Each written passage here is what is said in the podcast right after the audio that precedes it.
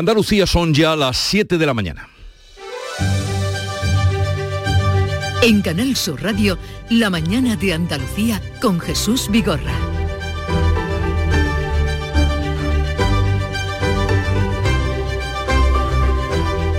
Buenos días queridos oyentes, es viernes 11 de marzo, esta madrugada, poco antes de las 3, han terminado los 27 su reunión en el Palacio de Versalles, Francia, los líderes de la Unión Europea han estado cinco horas para concluir que no, que Ucrania tiene que hacer cola y seguir el procedimiento habitual para ingresar en el club comunitario. Con buenas palabras, eso sí, el presidente del Consejo, Charles Michel, decía esto. Afirma que quieren invitar a Zelensky a las citas europeas, que Ucrania es parte de la familia europea y poco más. Veremos ¿Qué dice hoy el presidente ucraniano? Hoy vuelven a citarse los líderes europeos y el 24 y 25 de marzo concretarán qué hacer para frenar el despropósito de los precios de la energía. El presidente Pedro Sánchez, que estaba allí, insistía en que urge remodelar el sistema eléctrico y desvincular el gas de la electricidad. Lo que no puede ser de recibo es que un 20% de la producción de esa electricidad, que es el gas, esté contaminando precisamente a todo el, precio de la electricidad cuando nosotros podríamos tener un precio de la electricidad mucho más barato. La gasolina está y ustedes ya lo saben porque la pagan disparada. Transportistas y pescadores amenazan con parar camiones y barcos con todo lo que eso implica para supermercados, despensas y neveras. La presidenta de Asopesca, María Ángeles Cayuela, describe muy bien la situación. Lo que no logró el COVID-19, que fue eh, conseguir que se amarrara la flota, eh, el gasoil lo va a conseguir en dos semanas. Lo que, no logró, eh, lo que no logró el COVID lo va a conseguir el gasoil. Lo que no consiguió la pandemia, pararlos, lo va a conseguir esta locura de precios. La pandemia que cumple hoy dos años desde que la Organización Mundial de la Salud hizo oficial que era una enfermedad mundial. Fue tal día como hoy. 24 meses después han muerto 101.000 personas en España y el fin de las mascarillas está por llegar. Pronto sí, pero la ministra Darias no suelta prenda. Yo entiendo que hay interés en el cuándo y es verdad que todo apunta a que en un cuándo está cada vez más cerca, pero para nosotros es tan importante el cuándo como el cómo. Por tanto, tenemos que ponernos de acuerdo no solamente en el cuándo, sino en el cómo. Y cuando eso se produzca, ya lo, ya lo daremos a conocer. O sea, seguimos con mascarillas en el interior y en la política de Castilla y León ya tienen gobierno. El PP acepta pactar con vos y el presidente de los populares europeos, Donald Tusk, no lo ve bien y a su vez recuerda a Casado. It was a personal guarantee in saving Partido Popular and the center right in Él ofrecía una garantía personal de mantener al PP en el centro derecha en España, al margen de coqueteos con los radicales. Es una fuerte señal de que tenemos que combatir estos deseos. Al final supone una capitulación. Espero que sea solo un incidente y no una tendencia en la política española. It's just an incident or accident, not, not a trend. El día de hoy promete lluvia, o eso nos anuncian, llueve ya por occidente, ahora lo comprobaremos, pero los chubascos serán menos probables en el extremo oriental. Temperaturas sin cambios en la vertiente mediterránea, en el resto ascenso de las mínimas y descenso de las temperaturas máximas. Vientos de componente oeste ocasionalmente fuertes.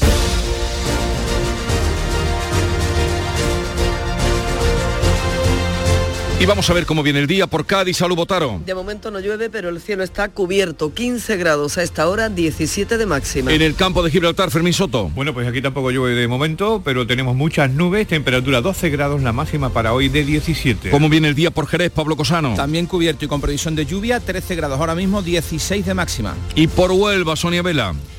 Por Huelva sí que llueve y se esperan precipitaciones que pueden ser fuertes. Por la tarde se irán las nubes. Alcanzaremos los 20 grados a esta hora 13 en la capital. ¿Qué día se espera en Córdoba, Ana López? Buenos días, eh, ha caído un poquito de lluvia, muy poco. Amanecemos con 12 grados, alcanzaremos los 15, pero se espera que llueva más. En Sevilla, Pilar González. De momento tenemos el anuncio de la lluvia, estamos esperándola. 15 grados de máxima es lo previsto, 13 tenemos ahora en la capital. ¿Cómo amanece en Málaga, Mati Ípola? Con el cielo cubierto, ahora tenemos 9 grados, máxima de 17. Y por Jaén, Alfonso Miranda. Amanecemos con el cielo completamente cubierto de nubes, esperamos lluvia a partir de la tarde, 9 grados en la capital. En Granada, en Carra Maldonado. pues amanece con pocas nubes, eh, pero irán a más por la tarde y, y habrá ya lluvias por la tarde. Ahora tenemos 7 grados. ¿Y cómo viene el día por Almería, Carlos Juan? 14 grados hasta ahora, algo de nubosidad en el cielo, llegaremos a 18. Y lo que procede ahora es saber cómo está el tráfico, situación de las carreteras en Andalucía. Desde la DGT nos informa Enrique Merchán. Buenos días. Buenos días. Comienza esta jornada de viernes con situación muy tranquila en las carreteras andaluzas. Tráfico fluido y cómodo tanto en la red de vías principales como en las secundarias. Eso sí, como siempre, desde la Dirección General de Tráfico les pedimos mucha precaución al volante.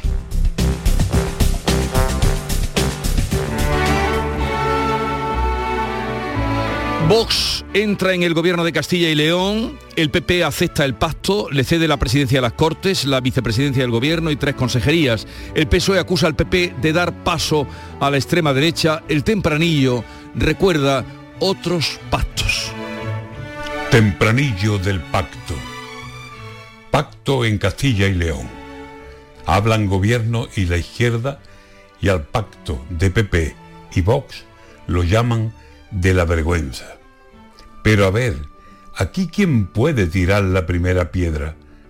Este gobierno que pacta, si necesario le fuera, con el diablo y su hermana y con los de extrema izquierda, se nos va a poner estrecho por este pacto y se acuesta con cualquier separatista de los que a España desprecian.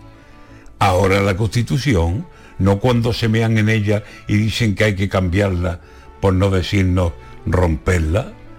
En democracia, los votos van donde el votante quiera. Si los de aquel no te gustan, te aguantas, que esa es la regla. A callar, porque si aquí vamos a hablar de vergüenza... Antonio García Barbeito que volverá al filo de las 10 hoy para hablar de las imágenes terribles que están llegando de la guerra de Ucrania.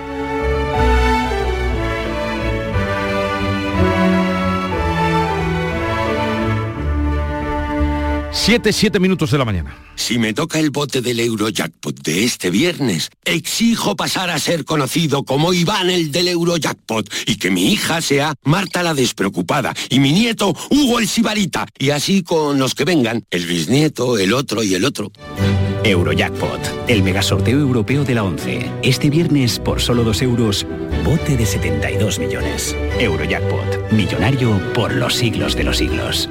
11. Juega responsablemente y solo si eres mayor de edad. ¿Estás lesionado? Elige la fisioterapia avanzada de Clínicas Beyman. En Clínicas Beyman ponemos a tu servicio fisioterapeutas de primer nivel equipados con la última tecnología. Nuestra meta es tu recuperación. Somos la fisioterapia oficial de 18 federaciones deportivas de Andalucía. Si necesitas recuperar tu salud, tu rendimiento y tu bienestar, pide tu cita en clínicasbeyman.es. La mañana de Andalucía con Jesús Vigorra. Canal Sur Radio. Vamos a contarles la actualidad de este día. Se cumplen 16 días de guerra en Ucrania. Kiev y otras grandes ciudades resisten el asedio ruso, pero Moscú va poco a poco ganando terreno. Informa Beatriz Galeano. A las 8 de la mañana Rusia va a permitir de nuevo la apertura de corredores humanitarios en Kiev, Yarkov, Chernigov, Sumi y Mariupol. Pero quienes salgan tendrán que facilitar de antemano sus datos, por lo que se prevé una evacuación lenta. El presidente, el presidente Zelensky dice que ayer pudieron salir 40.000 personas y consiguieron entregar toneladas de comida y medicamentos en varias ciudades, pero no fue posible en Mariupol, donde los tanques rusos mantuvieron todo el día las vías cortadas. Hoy volverán a intentar ayudarlos. Díganle a la gente de Mariupol que estamos luchando, que no nos rendiremos. Si pueden escribirles, hablarles, cuéntenle que no cejaremos hasta liberarlos de la tortura que padecen. En Mariupol han muerto 1.200 civiles, decenas de cuerpos sin identificar están siendo enterrados en fosas comunes, envueltos en plásticos por improvisados sepultureros. Solo quiero que esto se acabe. No sé quién tiene la culpa. Malditos sean. El Consejo de Seguridad de la ONU va a discutir hoy las acusaciones de Rusia sobre supuestas armas biológicas y químicas que estaría desarrollando Ucrania, algo que niega Zelensky. Por otra parte, el presidente de Estados Unidos, Joe Biden, va a pedir hoy el fin de las relaciones comerciales normales con Rusia y que se aumenten los aranceles a las importaciones rusas. Fracaso en la reunión entre los ministros de Exteriores de Ucrania y Rusia, el cuarto ya que no han llegado a acuerdos ni siquiera sobre los corredores humanitarios. Javier Moreno. Ningún acuerdo para evacuar la ciudad de Mariupol, sitiada por las tropas rusas. Las posturas siguen muy, muy lejanas. El ministro ruso insiste en que seguirá el ataque hasta que Ucrania deje de pensar en ingresar en la OTAN y reconozca la independencia de las regiones del este. Y el ministro ucraniano asegura que eso sería rendirse. La responsable de Relaciones Institucionales de Médicos Sin Fronteras, Raquel González, condena los ataques a las infraestructuras médicas que siguen produciéndose en Ucrania. En una ciudad en la que el sistema sanitario está al borde del colapso, privar a la gente de la asistencia sanitaria en un momento que resulta además tan imprescindible es una clara violación de las leyes de la guerra. Mientras tanto, continúa aumentando el número de refugiados que salen de Ucrania. La mayor parte de ellos se concentran en Polonia, que acoge ya 1.400.000 personas, un país al que Estados Unidos va a ayudar, según ha anunciado su vicepresidenta mm, Kamala Harris, que apareció después de mucho tiempo sin que se viera, este jueves en Varsovia. Olga Moya. Son ya 2.300.000 personas las que han huido. Refugiados que llegan también a España. Este jueves los ha visitado en Madrid el presidente Sánchez. En nuestro país tiene tres grandes centros de acogida, en Alicante, Barcelona y en Pozuelo de Alarcón, en Madrid proveerles de todos los derechos, darles toda la información y agilizar al máximo todos los trámites para que de alguna manera el tiempo que estéis entre nosotros os sintáis como si estuvierais en vuestro país. El presidente ha anunciado que hoy además llegan 30 niños enfermos de cáncer con sus familias para ser tratados aquí en España. Y es que la solidaridad se multiplica aquí y allá, son cientos las iniciativas repartidas por toda Andalucía.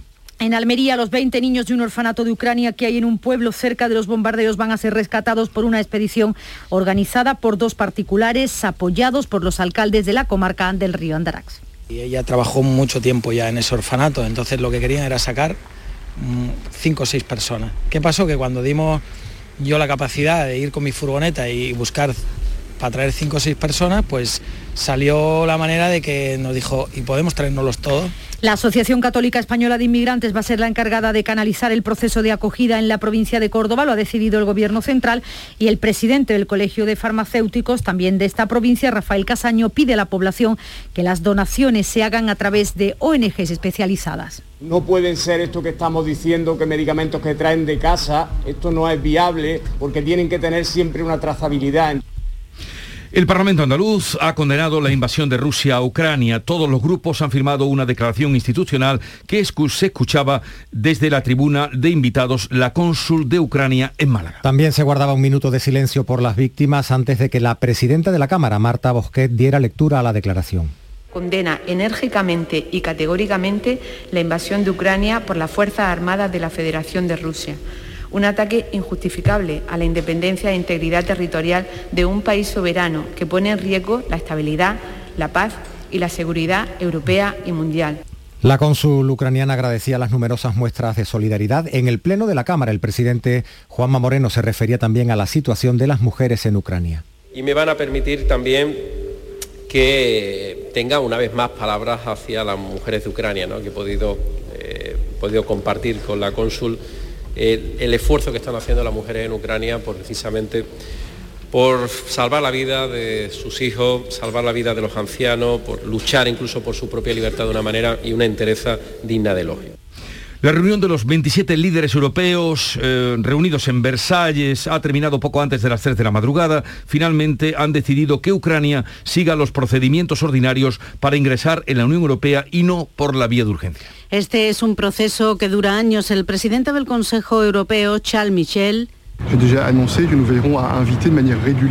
Afirma que quieren invitar a Zelensky a las citas europeas, que Ucrania decía es parte de la familia europea, pero no van más allá. Hoy vuelven a citarse, deben concretar cómo van a pagar el incremento acordado del gasto en defensa y hay consenso en rebajar la dependencia del gas y contener los precios. Pedro Sánchez insiste en reformar el sistema para que el precio del gas no interfiera en el de la electricidad.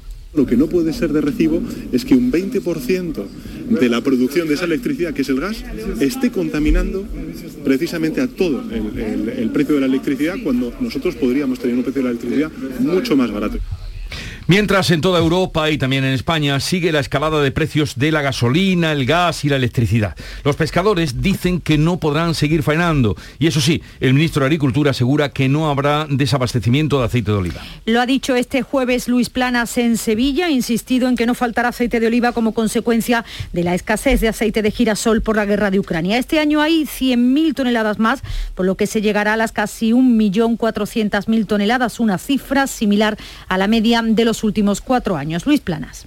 En ningún caso va a haber dificultades de abastecimiento, como subrayo, en el aceite de oliva en todas sus categorías y estoy pensando particularmente en las categorías sustitutivas del aceite de girasol de cara al eh, consumo. Seguiremos con la mascarilla en interiores y se cambia el sistema de vigilancia para asimilarlo al de la gripe. Son los acuerdos a los que han llegado el Ministerio y las comunidades autónomas. Los datos de coronavirus ya solo se van a referir a los casos graves y a las hospitalizaciones, pero no se ofrecerá el número total de casos. Por lo que se refiere a las mascarillas, se prevé que su retirada esté ya cerca, pero Carolina Darias, la ministra, sigue sin dar la fecha. Yo entiendo que hay interés en el cuándo y es verdad que todo apunta a que en un cuándo está cada vez más cerca, pero para nosotros es tan importante el cuándo como el cómo. Por tanto, tenemos que ponernos de acuerdo no solamente en el cuándo, sino en el cómo. Y cuando eso se produzca, ya lo, ya lo daremos a conocer. En España se frena el descenso de casos, solo ha bajado un punto la tasa de incidencia y es que ha habido un repunte en ocho comunidades, entre ellas Andalucía. Aquí la tasa de incidencia ha vuelto a subir tres puntos con un incremento destacado en la capital gaditana, con 458 casos, casi el doble que la andaluza días después de la celebración del carnaval. El comité organizador del Congreso Extraordinario del Partido Popular ha proclamado a Alberto Núñez Feijo como candidato único a ese cónclave extraordinario que se va a celebrar en Sevilla los días 1 y 2 de abril. La otra candidata que se había presentado, Alexia Herranz, no ha logrado reunir los avales necesarios. El presidente del comité organizador, Esteban González Pons, ha señalado que solo Feijo cumple los requisitos después de haber presentado 55.580 avales. Los 41 presentados por Alessia Herranz, solo 39 pertenecen a afiliados del PP y de esos, solo 17 están al corriente del pago de las cuotas. Vamos a decir basta ya de que los políticos se miren el ombligo, vamos a empezar a hablar solo de lo que importa a los ciudadanos. Pues el Partido Popular logra formar gobierno en Castilla y León gracias a un acuerdo con Vox que entra por primera vez en un ejecutivo autonómico. El popular Fernández Mañueco les ha cedido la vicepresidencia y tres consejerías, además de la presidencia de las Cortes, un pacto que llegaba, según Fernández Mañueco, para evitar la repetición electoral. Con este acuerdo hemos garantizado lo que prometí. Hemos garantizado la estabilidad política en Castilla y León. Hoy este acuerdo es un triunfo para todas las personas de Castilla y León. Un acuerdo de gobierno que permite precisamente un gobierno sólido, estable, que garantice cuatro años de gobierno. Juan García Gallardo, de Vox y llamado a ser vicepresidente, asegura que van a gobernar para todos un gobierno fuerte, estable y duradero. Un gobierno que a pesar de que está formado por dos formaciones políticas, va a tener una unidad de acción que va a estar presidida por esos 11 ejes y 32 acciones de gobierno. Reacciones a este anuncio también del presidente del Partido Popular Europeo, de Donald Tusk, que espera que el acuerdo de PP y Vox para formar gobierno en Castilla y León sea solo un incidente y no una tendencia en España.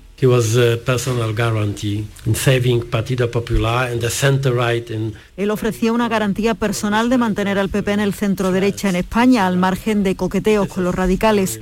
Es una fuerte señal de que tenemos que combatir estos deseos. Al final supone una capitulación. Espero que sea solo un incidente y no una tendencia en la política española.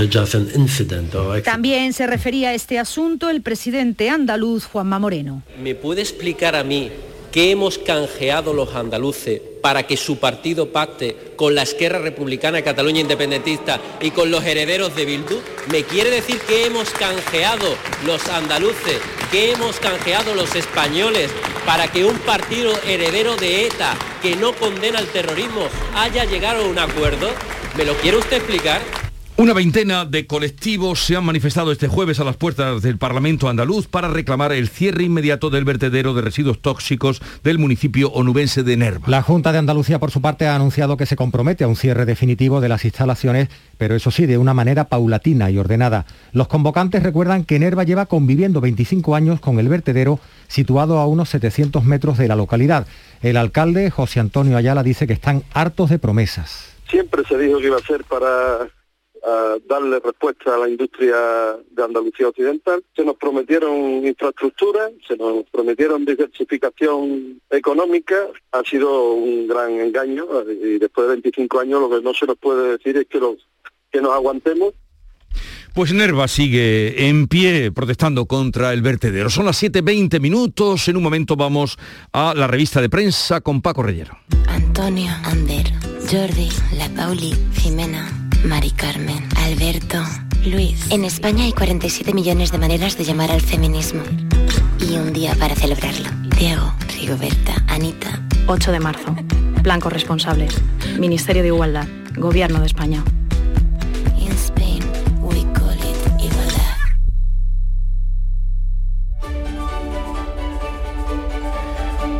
Llegó el momento de conocer lo más destacado de la prensa nacional e internacional, también los digitales. Eh, Paco Reyero, buenos días. Buenos días Jesús, 720, invasión de Ucrania por parte de Rusia, día 16 fotos de cadáveres, de cuerpos en distintos lugares del país. En la vanguardia, por ejemplo, una mañana cualquiera, la de ayer, sembrada con los cadáveres que yacen en un parque en la población de Irpin. En la periferia de Kyiv y de Odessa se atrincheran mientras sigue el asedio del ejército ruso en Mariupol. El titular del país fracasan los intentos para que Rusia acepte un alto el fuego, la mediación de Turquía y las llamadas de Macron y de Scholz a Putin terminan sin facilitar siquiera los corredores humanitarios. En el diario.es subrayan que la amenaza rusa empuja Asia y a Finlandia, vecinas de Rusia, hacia nuevas alianzas militares ante el temor a una agresión rusa a esos dos países. Se destaca, por ejemplo, en la razón la palabra inclusión. España monta eh, un operativo sin precedentes para acoger a los desplazados. En los tres centros de acogida del Ejecutivo se van a resolver en 24 horas las peticiones de protección, mientras que el confidencial lleva a su apertura que la Unión Europea cierra la puerta a la adhesión express de Ucrania. Recibe Ucrania, eh, consideran el diario de Planeta, un baño de realidad tras el no de la Unión Europea y el fiasco de la negociación con Rusia, mientras el país sigue, como decimos y como vemos en toda la prensa, bajo el intenso bombardeo de Putin y la resistencia ucraniana que mantiene el control todavía de las grandes ciudades dos semanas, 15 eh, días después de que comenzara la invasión. La razón también incluye una lista de medicamentos con problemas de suministro ya aquí en España y Ángel Villarino en el Confidencial explica que la lección más amarga sobre Ucrania es que Kim Jong-il tenía razón. Se espera que la invasión de Ucrania propicie una fase de rearme mundial, más armas, que las capacidades atómicas vuelvan a estar en la conversación en varias latitudes, especialmente en el área del Pacífico. Y la prensa habla de las consecuencias económicas y las refleja eh, tras la invasión rusa en Ucrania, que también están en los diarios en la portada del país. Encontramos que el Banco Central Europeo acelera la retirada de los estímulos ante la elevada inflación. Van creciendo los precios. En el editorial de la vanguardia señalan que la institución monetaria busca combatir la inflación sin dañar la economía. La apertura del mundo se dedica al gobierno, al gobierno de Pedro Sánchez, el de España, que activa una reserva de bienes estratégicos por la guerra. Sánchez va a explicar su plan el próximo domingo, pasado mañana, en la conferencia de presidentes. Les va a reclamar protegerse ante los ciberataques y un menor uso del coche privado y de la climatización. En esa misma portada, en el mundo, fotografía para la presidenta del Banco de Santander, Ana Patricia Botín, que dice Europa está dispuesta a aislar a una economía tan importante como la rusa. Las sanciones son fuertes y vamos a pagar un precio pero lograrán esas sanciones los objetivos, según sostiene eh, Botín. En el Independiente, Rusia, eh, Putin que da marcha atrás en su órdago y va a seguir enviando, al menos aparentemente, gas y petróleo a Europa, hay que decir a la dependiente Europa. Y en Infolibre, Europa, el continente que debate también la implantación de nuevos fondos para eh, salvar a la Unión, a los distintos países europeos de la guerra. Y de política también en las portadas, como no, la entrada de Vox en el gobierno de Castilla y León con Mañueco es otro de los asuntos destacados del día. En la razón. Encontramos, por ejemplo, que los varones toman nota de la deslealtad de Casado, el todavía líder del PP golpea a Feijó en la Unión Europea. El poder territorial de los populares se arrepiente de haberle dejado viajar, eh, también en política, en ese mismo diario El PP que cede las Cortes y tres consejerías a Vox, Castilla y León, Moncloa que utiliza el pacto con Vox para debilitar la posición del líder entrante de Alberto Núñez Feijo, tras el acuerdo en Castilla y León, el confidencial que anota que Feijó descarta a Vox como socio preferente y va a ofrecer, esa es la intención, al PSOE que gobierne el más votado, la lista más votada, el PP que cierra filas para justificar la coalición porque no había más remedio. Es la expresión entrecomillada que encontramos en distintos diarios de hoy. Mientras los de Abascal, que celebran una victoria histórica en Castilla y León, sobre todo porque han logrado imponer sus pretensiones iniciales. El confidencial, acuerdo in extremis, la llamada de Mañueco a Abascal, que gestó el pacto, o cerramos todo o elecciones y en la vanguardia el PP que incluye por primera vez a Vox en un gobierno y recibe las críticas de la Unión Europea. Pues eh, ya está por aquí Nuria Gaciño. Buenos días, Nuria. Muy buenos días.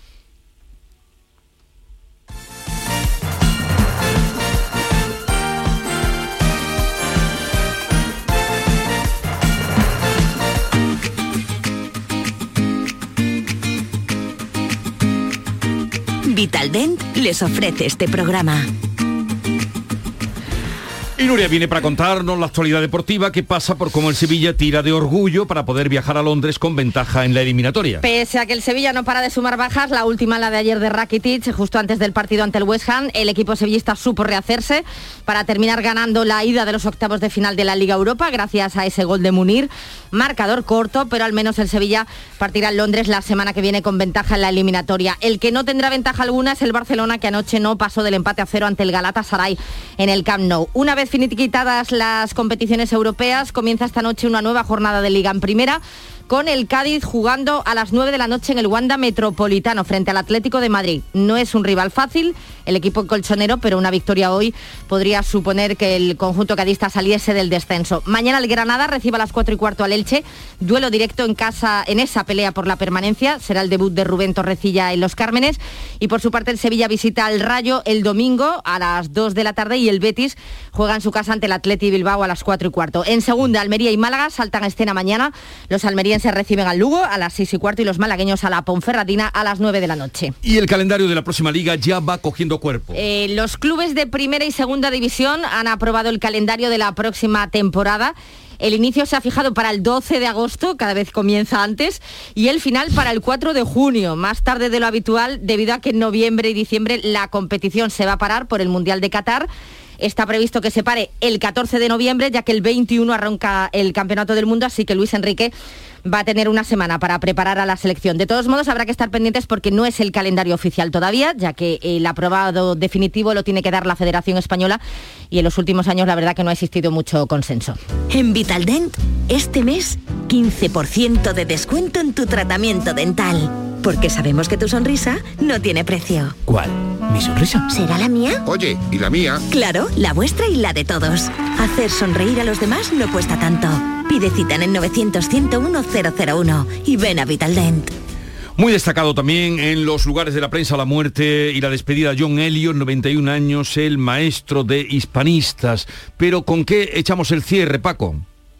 Pues bueno, yo no sé si sois muy nostálgicos, pero en el Independiente nos cuentan que llevan tiempo volviendo a los escaparates de los eh, centros comerciales los discos de vinilo que tantas alegrías dieron en algún momento e incluso algún amor que eh, propiciaron. No hay que entrar en detalles, ¿eh? Jesús, no hay que entrar en detalles, pero es así. Y el Día del Padre, en el Día del Padre parece que se están desatando las ventas de vinilos. No sé si guardáis vuestra colección de discos hmm. o si está polvorienta, pero hay que confesar por mi parte que todavía escucho en vinilo. Bueno, y lo de levantarse a cambiar la aguja, eso... que, que, tengáis un buen fin de semana, Paco Reyero y Nuria Gaciño. Seguimos. Que vaya. En Canal Sur Radio, La mañana de Andalucía con Jesús Vigorra. Acaban de dar las siete y media de la mañana, sintonizan Canal Sur Radio y a esta hora con Javier Moreno les damos cuenta de lo más importante de la actualidad de día en, del día en titulares. Se cumplen 16 días de guerra en Ucrania. A las 8 de la mañana Rusia va a permitir la apertura de corredores humanitarios en cinco ciudades. Ayer pudieron salir 40.000 personas y entraron toneladas de alimentos y medicamentos. Los tanques mantienen el cerco a la ciudad de Mariupol, donde están sin luz, calefacción ni asistencia médica desde hace 10 días. Fracasa la diplomacia. La cuarta reunión entre Rusia y Ucrania termina sin más acuerdo que el mantener abierto el diálogo. El ministro ruso se niega al alto el fuego. El ucraniano se abre a negociar un estatuto de neutralidad para el país. Los 27 líderes europeos siguen hoy en Versalles preparando una respuesta común al desafío de Putin. De entrada frenan la posibilidad de que Ucrania entre en la Unión Europea por la vía rápida. Estudian un plan para reducir en cinco años la dependencia del gas y el petróleo rusos. Pedro Sánchez insiste en reformar el mercado eléctrico para que el gas no determine el precio de las otras energías. Andalucía condena la invasión de Ucrania y ofrece ayuda a los refugiados. El Pleno del Parlamento ha aprobado una declaración de repulsa y ha instado a todas las instituciones autonómicas y locales a favorecer la acogida. La subida de los combustibles parece no tener fin. La gasolina de 95 se paga a 1,80 el litro y de ahí para arriba y el gasóleo a 1,67. Llenar un depósito medio es 27 euros más caro que hace un año. Transportistas y pescadores advierten de que van a parar camiones y si no se corrigen los precios. Hoy baja la luz, cuesta 284 euros el megavatio hora. Cementos Portland apaga los hornos de sus seis centros de producción en España, incluido el de Sevilla. Volverán a encenderlos cuando la luz baje de los 200 euros en los barrios en Cádiz, Acerinox plantea un ERTE progresivo para sus 1.800 empleados. No hay fecha para el fin de las mascarillas en interiores. A la pregunta de cuándo será posible, la ministra de Sanidad respondió pronto. En los próximos días el Ministerio va a dejar de contar todos los casos de COVID, solo registrará los graves y vulnerables y pasará de tratar el COVID como una gripe. Hoy 11 de marzo se cumplen dos años de la declaración oficial de la pandemia. 24 meses después colea la sexta ola y han muerto 101.000 personas en España. También este día se cumplen 18 años de los atentados del 11 de marzo. Habrá homenajes en Madrid en recuerdo a las víctimas del mayor atentado terrorista en España. Castilla y León ya tienen gobierno, el PP acepta pactar con vos y le cede de la presidencia de las Cortes, la vicepresidencia y tres consejerías. El presidente de los populares europeos, Donald Tusk, no respalda la coalición y Juanma Moreno se distancia de Fernández Mañueco. No es extrapolable a Andalucía, dice el presidente, que confía en obtener una mayoría holgada sin Vox. Alberto Núñez Feijóo es el único candidato con los avales necesarios para presentarse a presidir el Partido Popular. Inicia hoy su campaña para ese Congreso de abril, campaña entre afiliados con vistas a la con visitas a la Comunidad Valenciana y a la región de Murcia. Y Nerva no se olvida de que tiene, ni quiere que nos olvidemos de que tienen un vertedero de residuos tóxicos. Una veintena de colectivos han reclamado a las puertas del Parlamento el cierre inmediato. La Junta repite que se hará de manera paulatina y ordenada. ¿El tiempo para hoy? Pues llueve ya en Andalucía, Jesús, las precipitaciones se van a extender de oeste a este. Han comenzado por la provincia de Huelva. Pueden ser localmente fuertes en el tercio occidental y en el valle del Guadalquivir. La cota de nieve se sitúa hoy en torno a los 2.000 metros en el interior oriental. Pocos cambios en las temperaturas. Mañana sábado habrá una tregua de lluvia. Van a volver el domingo las precipitaciones. 7.33 minutos de la mañana. En un momento atendemos las claves económicas. La mañana de Andalucía. Cajamar pone a disposición de empresas y autónomos la plataforma de ayudas públicas para informarte, gestionar y financiarte cualquier ayuda de los fondos de recuperación europeos Next Generation. Infórmate en nuestra web o nuestras oficinas. Cajamar, distintos desde siempre.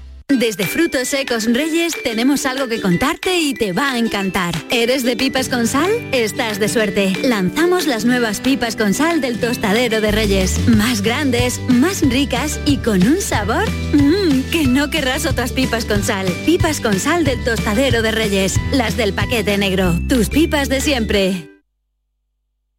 Las claves económicas con Paco Bocero. Paco, buenos días. Buenos días Jesús, ¿qué tal? Pues eh, prestando atención a la historia económica que nos vas a contar. Pues mira, hoy vamos a contar una historia económica que es inevitable seguir teniendo la atención en el escenario de, la guerra, sus causas y sus cuestiones de cierta curiosidad, si es que las podemos llamar así. Eh, como recordarás, el viernes pasado hablábamos aquí de esas recomendaciones económicas del columnista ruso Dmitry Prokofiev a sus compatriotas en vista de la que se venía encima. Y una de ellas eh, se refería a la sustitución de productos europeos por los productos chinos, pero no por abaratamiento de los precios, sino por desabastecimiento de esos productos, por su falta y una sustitución solo de origen, porque en materia de precios seguirían siendo europeos, en el sentido de una mayor calidad y fiabilidad que los chinos lo que se traduce en si China podrá convertirse en la salida económica de Rusia o no. O en realidad las turbulencias económicas mundiales por la guerra, las sanciones y las respuestas de los mercados van a perjudicar al gigante asiático, más de los que nos creemos, y lo podemos ver en los móviles. Pues sí, el uso mm, debe ser inmenso porque todo el mundo, ya hablabas de los móviles, tiene un smartphone en cualquiera de los cinco continentes. Y por cierto, ¿hay números al respecto? Buena pregunta antes de continuar, sí. Según cifras de estatistas, en la actualidad el 83,72% de la población mundial es usuaria de teléfonos inteligentes. En total, 6.648 millones de personas. Y si incluimos a todos los usuarios de móviles, eh, resulta que el número se eleva a unos 7.260 millones, en torno al 91,54% de los habitantes del planeta. Son unos números tremendos para que luego se diga que el mundo no está conectado. En efecto, y ahora vamos con la historia de forma más concreta hasta el final de la canción. Resulta que los mayores fabricantes de teléfonos inteligentes de China, entre ellos los más populares como Huawei o Xiaomi, que todos conocemos aquí, por ejemplo, están recortando notablemente su envío a Rusia tras las sanciones de Occidente. Y es que el desplome del rubro y la pérdida de valor dificulta que las empresas chinas sustituyan a la europea o norteamericana en el mercado ruso. Por ejemplo, las ventas de móviles chinos, chinos a Rusia han caído a la mitad desde que comenzó la guerra. Y eso que el 60% de ese mercado ruso estaba en manos de las marcas chinas. Pero lo que está ocurriendo es que en China están inquietos con las consecuencias económicas de la guerra. Desde el punto de vista político, el gigante asiático es aliado no beligerante de Rusia y la química personal entre Putin y Xi Jinping, el presidente chino, es conocida. Pero desde el punto de vista económico, las acciones occidentales provocan más daño a China de lo que está pudiendo parecer. Su economía está muy expuesta a las turbulencias de los mercados energéticos y de alimentos como gran importadora que es. Y encima llegan con las peores cifras de su crecimiento económico en 30 años. Así vemos las cifras de comercio internacional que lo dicen todo. En 2021 los intercambios comerciales con Rusia fueron de 147 mil millones de dólares, según cifras oficiales chinas, cuando con la Unión Europea llegaron a los 828 mil a la hmm. atención y con Estados Unidos a los 356 mil. Así que está por ver qué cartas va a acabar jugando China, porque las cosas son más complejas de lo que parecen cuando la guerra está tocando la economía y en concreto su economía. Y ya vamos soltando la música, la clave musical del viernes. En efecto, porque hoy regresa, aunque ha ido adelantando discos, el viejo y legendario Brian Adams. Lo hace con un muy buen disco, como siempre. Algo de alegría para el fin de semana en la situación en la que estamos.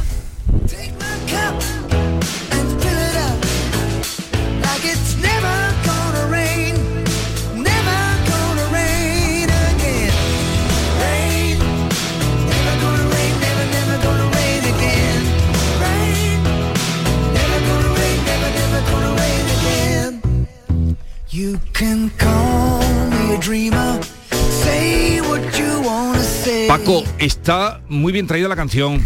Es muy bonita. Eh, sí, es muy bonita. Pero claro, eso que dice Brian Adams de que nunca volverá a llover otra vez, no miente en la soga en la casa del ahorcado Lleva razón por ese título, pero en realidad se refiere a otro tipo de lluvia. Hay que decirlo. Buen fin de semana. Igualmente, gracias. Un abrazo. Hasta el lunes.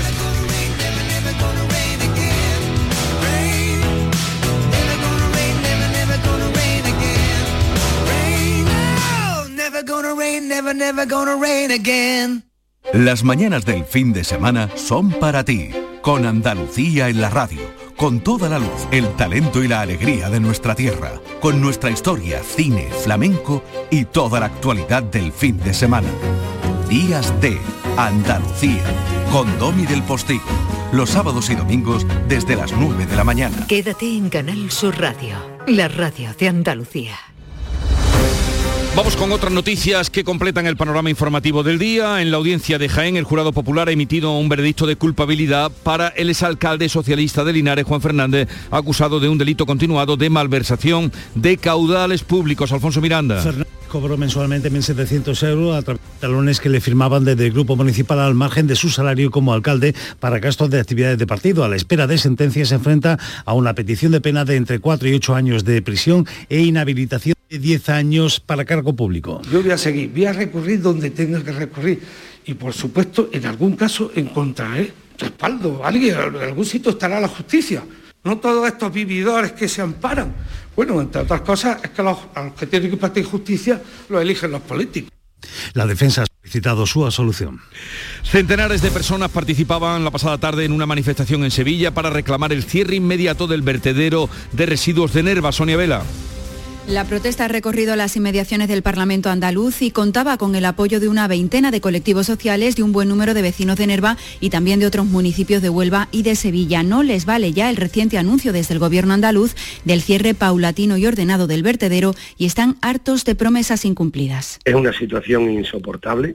Vivimos a 700 metros de millones de toneladas de residuos tóxicos y peligrosos. Nuestros hijos salen a jugar en estas circunstancias el Ayuntamiento de la Línea ha aprobado la proposición para elevar al Consejo de Ministros la solicitud de una consulta popular sobre la conversión del municipio en ciudad autónoma. Fermín Soto. Su alcalde dice, Juan Franco, que la propuesta no responde a cuestiones identitarias ni culturales, sino que se trata de una salida a los problemas económicos y sociales de la ciudad. Defiende que se trata de una propuesta legal, democrática y razonable y que se respetarán los cauces legales. Es un trámite más. A partir de ahora lo que tenemos que hacer es elevar por conducto del presidente de la Junta de Andalucía al Consejo de Ministros la solicitud de autorización y reiterar que el compromiso de este ayuntamiento es cumplir con la normativa vigente y dar los pasos legales que nos correspondan. Si el Consejo de Ministros contesta negativamente, que es lo más probable, interpondrían un recurso contencioso administrativo ante el Supremo.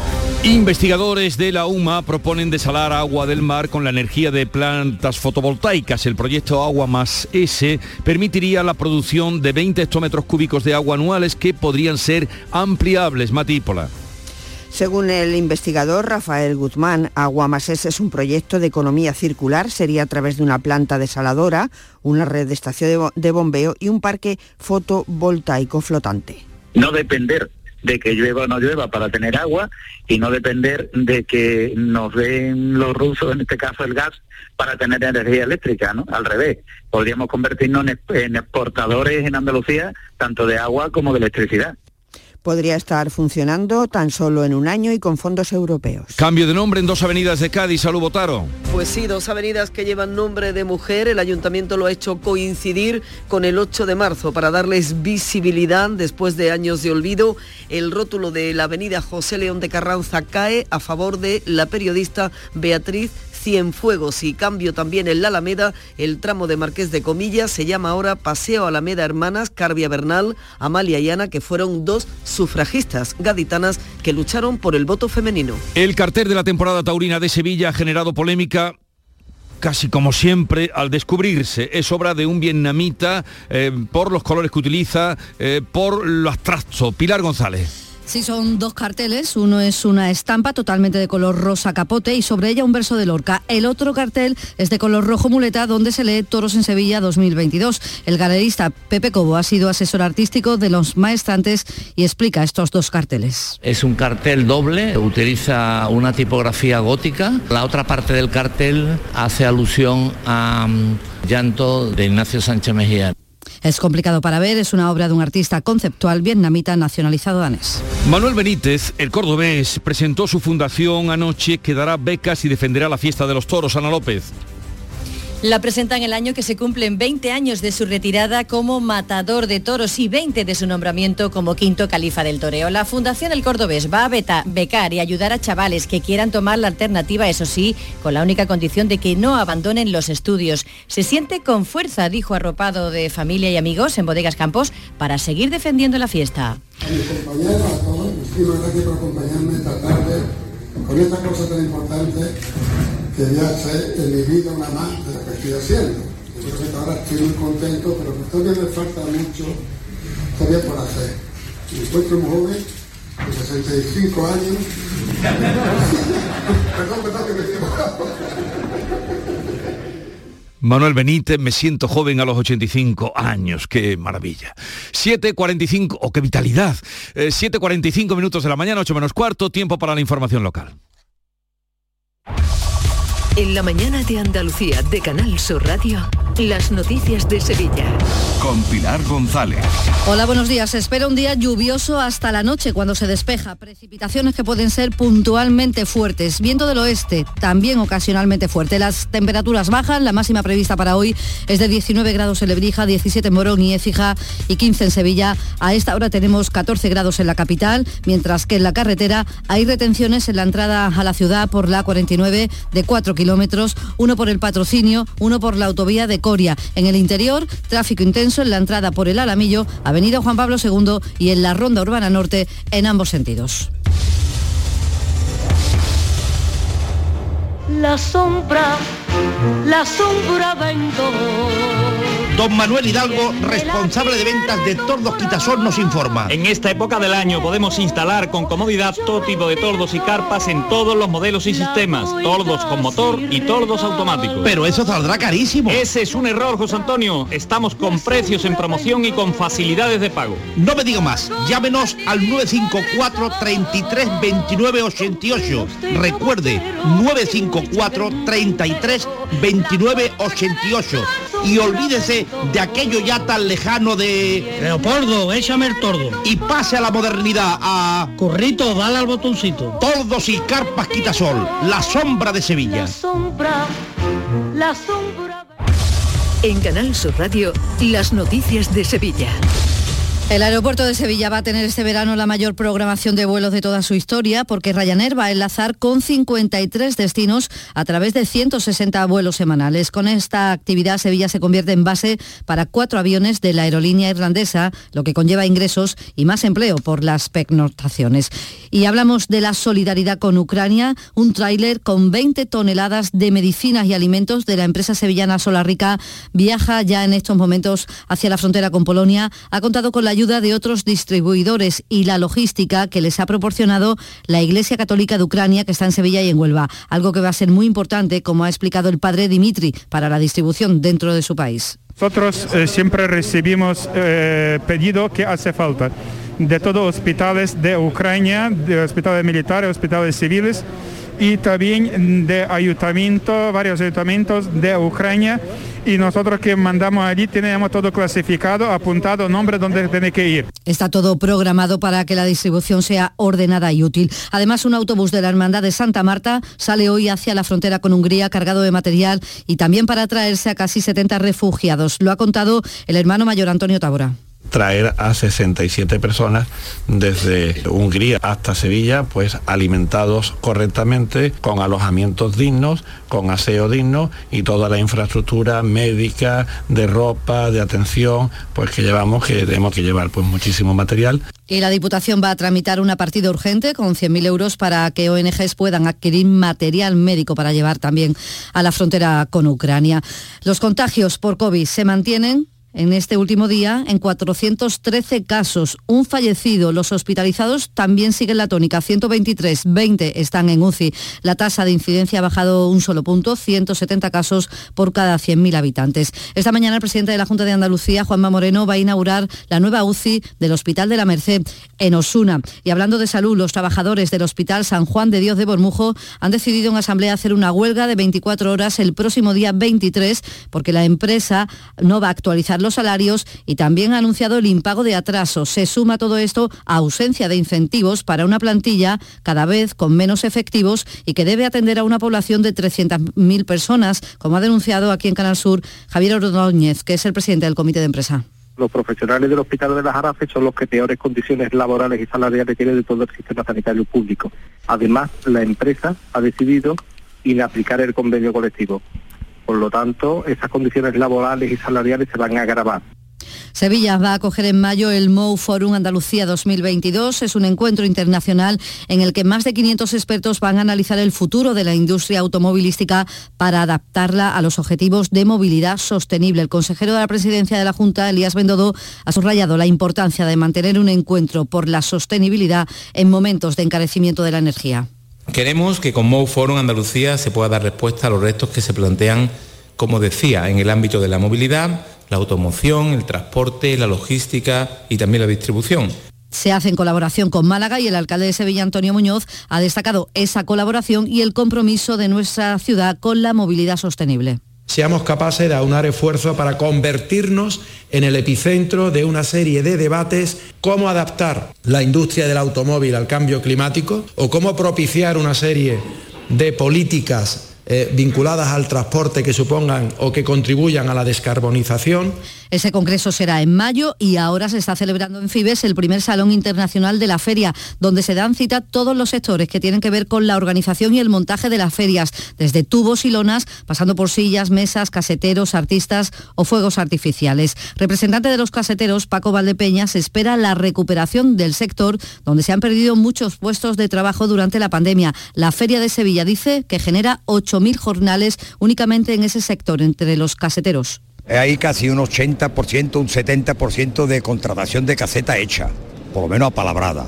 Y yo creo que los caseteros estamos contentos porque no paran de llamarnos y no paran de, de ofertarnos casetas y de darnos esto, porque la cuestión es poder trabajar y trabajar alegre y trabajar en condiciones. Y otro congreso, este político, el que va a celebrar el Partido Popular el 1 y el 2 de abril en Fibes, tendrá un impacto económico en la ciudad de 10 millones de euros, según la secretaria general del PP andaluz, Loles López repercusión económica muy importante para la ciudad de Sevilla, que hemos calculado en torno a unos 10 millones de euros en todo lo que supone pues hoteles, restauración, eh, taxis, transporte y todo lo que sea disfrutar de esta maravillosa ciudad.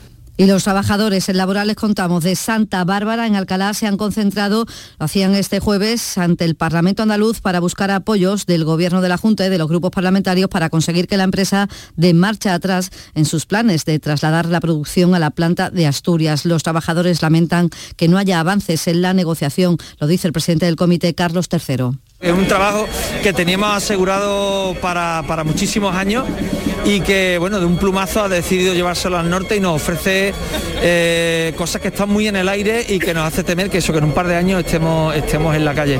7 de la mañana y 52 minutos. Estrés, reuniones, planificaciones. Respira. Si eres autónomo, en Caja Rural del Sur te ofrecemos la tranquilidad que necesitas. Cuéntanos tu caso y nos encargaremos de todo. Te esperamos en nuestras oficinas. Caja Rural del Sur. Formamos parte de ti.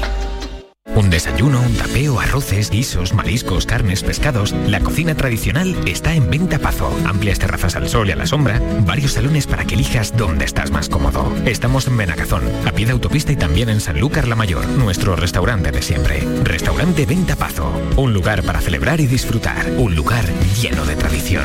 Venta Pazo. Mari Carmen, no te líes. Si te vas a comprar un coche, cómprate un Driveris. Hazme caso. Son coches de segunda mano, pero muy bien revisados. Los puedes financiar y tienen un buen precio. Y si hubiera un problema, siempre responden. ¿Qué más quieres? Mari Carmen, Driveris, que son vehículos de ocasión de verdad. Driveris.es. Entra ya. Las noticias de Sevilla. Canal Sur Radio. Un hombre de 64 años ha sido denunciado por la Policía Local de Sevilla por circular con su coche por el carril bici del puente del Alamillo.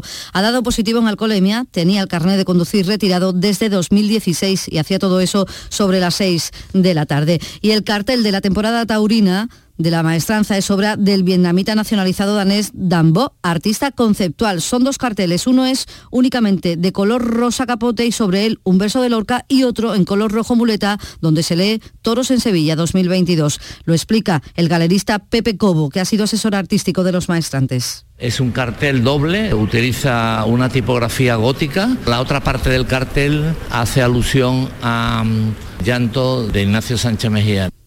Es un cartel que ha generado ya polémica. Les contamos que Real de la Jara recupera el rito de la matanza del cerdo ibérico después de dos años sin poder hacerlo. Empieza hoy y todo el fin de semana y en Fibes acoge hoy de nuevo dos funciones del musical Ghost. Además, Miguel Poveda está en el Cartuja Center todo el fin de semana. Y Alejandro Sanz, que ha puesto el punto de mira en Sevilla, inicia gira después de dos años sin hacerlo y va a estar en el estadio Benito Villamarín el 16 de junio.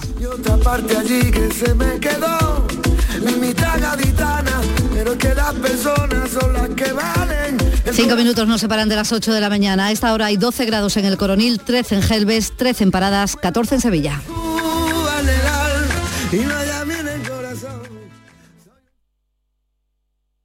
Escuchas La mañana de Andalucía con Jesús Vigorra. Canal Sur Radio. Aquadeus, el agua mineral natural de Sierra Nevada, patrocinador de la Federación Andaluza de Triatlón, les ofrece la información deportiva.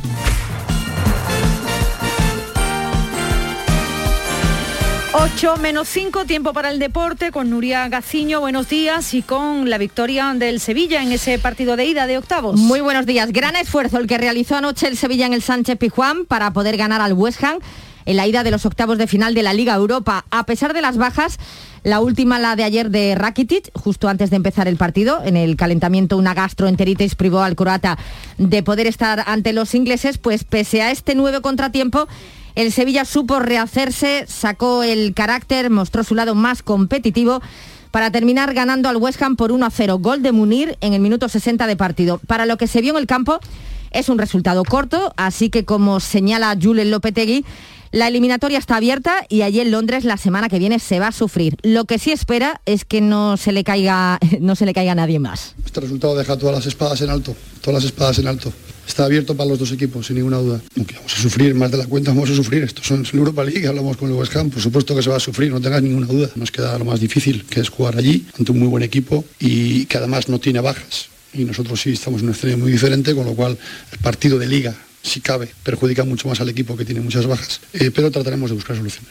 Yo firmaba el mantener los que teníamos y se nos ha caído uno también, con lo cual no voy a escupir para arriba porque me cae. No lo sé, espero, ojalá, ojalá podamos re recuperar y a ver en qué condiciones. Lopetegui que firma poder quedarse con los que tiene al menos en estos momentos. Y si la eliminatoria del Sevilla está abierta, más la del Barcelona que no pasó anoche del empate a cero ante el Galatasaray en el Camp Nou. A los de Xavi les faltó intensidad, una intensidad que no fueron capaces de sacar en la segunda mitad. Bueno, sensación mala. Pues al final no es un buen resultado, jugando en casa, dominando. Tanto sí que es verdad que no hemos estado como últimamente, hemos estado más espesos, sobre todo la, la primera parte. En fin, cuando bajas la intensidad, es, bajamos la intensidad y se iguala todo. Se presenta desde luego de lo más emocionante la vuelta de los octavos de final de la Liga Europa la semana que viene con el Sevilla defendiendo la escasa renta ante el West Ham y el Betis teniendo que remontar en Alemania el 1 a 2 encajado en la ida. Antes toca Liga, ambos juegan el domingo, el Sevilla visita al Rayo Vallecano y el Betis recibe al Atleti de Bilbao. El encargado de abrir hoy la vigésima octava jornada en primera es el Cádiz que a las 9 juega en el Wanda Metropolitano frente al Atlético de Madrid. No va a ser nada fácil, puesto que el equipo colchonero parece que ya se ha recuperado del bache, eh, pero es verdad que las sensaciones que viene dando el Cádiz son buenas y una victoria hoy podría significar que el conjunto cadista saliese del descenso. Así que el discurso de Sergio González es ahora bastante más optimista. Estamos convencidos que, que en esta liga está claro que, que lo, los equipos fuertes siempre van a ser los equipos fuertes, pero que a partido único puede pasar cualquier cosa, ¿no? que estamos capacitados para poder ganar eh, a cualquier equipo siempre y cuando nosotros seamos el, el Cádiz que debemos ser, ¿no? Como ya se sabía, es baja por sanción Iván Alejo y se han quedado fuera por lesión Florín Andones, Salvi y Tomás Alarcón. Regresa Arollán, que se perdió el partido frente al Rayo por unas molestias. Pendientes en el Granada, que juega mañana de la evolución de Montoro. No estarán ni Gonalón ni Arias por lesión. Importante, clave, el partido de mañana del conjunto granadinista en su casa ante el Elche, rival directo en esa lucha por la permanencia. No se puede permitir otro tropiezo el Granada, que está solo un punto del descenso. Vamos a ver si la llegada de Rubén Torrecilla por Robert Moreno surte el efecto positivo que se espera. En segunda, Almería y Málaga saltan a escena mañana. Los almerienses reciben al Lugo a las seis y cuarto y los malagueños a la Ponferradina a las 9 de la noche. En el Almería ya ha hablado su entrenador. Rubí se ha mostrado optimista pese a la última derrota en Zaragoza. Estamos dolidos por no haber sacado una en Zaragoza, pero también es cierto que hubiéramos firmado de los últimos cinco partidos ganar cuatro y tenemos que seguir para adelante porque el equipo, el equipo a mí me da muy buenas vibraciones. Los clubes de primera y segunda división han aprobado el calendario de la próxima temporada. El inicio se ha fijado para el 12 de agosto y el final para el 4 de junio más tarde de lo habitual debido a que en noviembre y en diciembre, como saben, la competición se para. Hay Mundial de Qatar, está previsto que se pare el 14 de noviembre, ya que el 21 arranca el Campeonato del Mundo, así que Luis Enrique podrá estar con la selección, por lo menos prepararla durante una semanita. Aquadeus, ahora más cerca de ti, procedente del manantial Sierra Nevada, un agua excepcional en sabor, de mineralización débil que nace en tu región. Aquadeus Sierra Nevada es ideal para hidratar a toda la familia y no olvides tirar tu botella al contenedor amarillo. Aquadeus, fuente de vida, ahora también en Andalucía.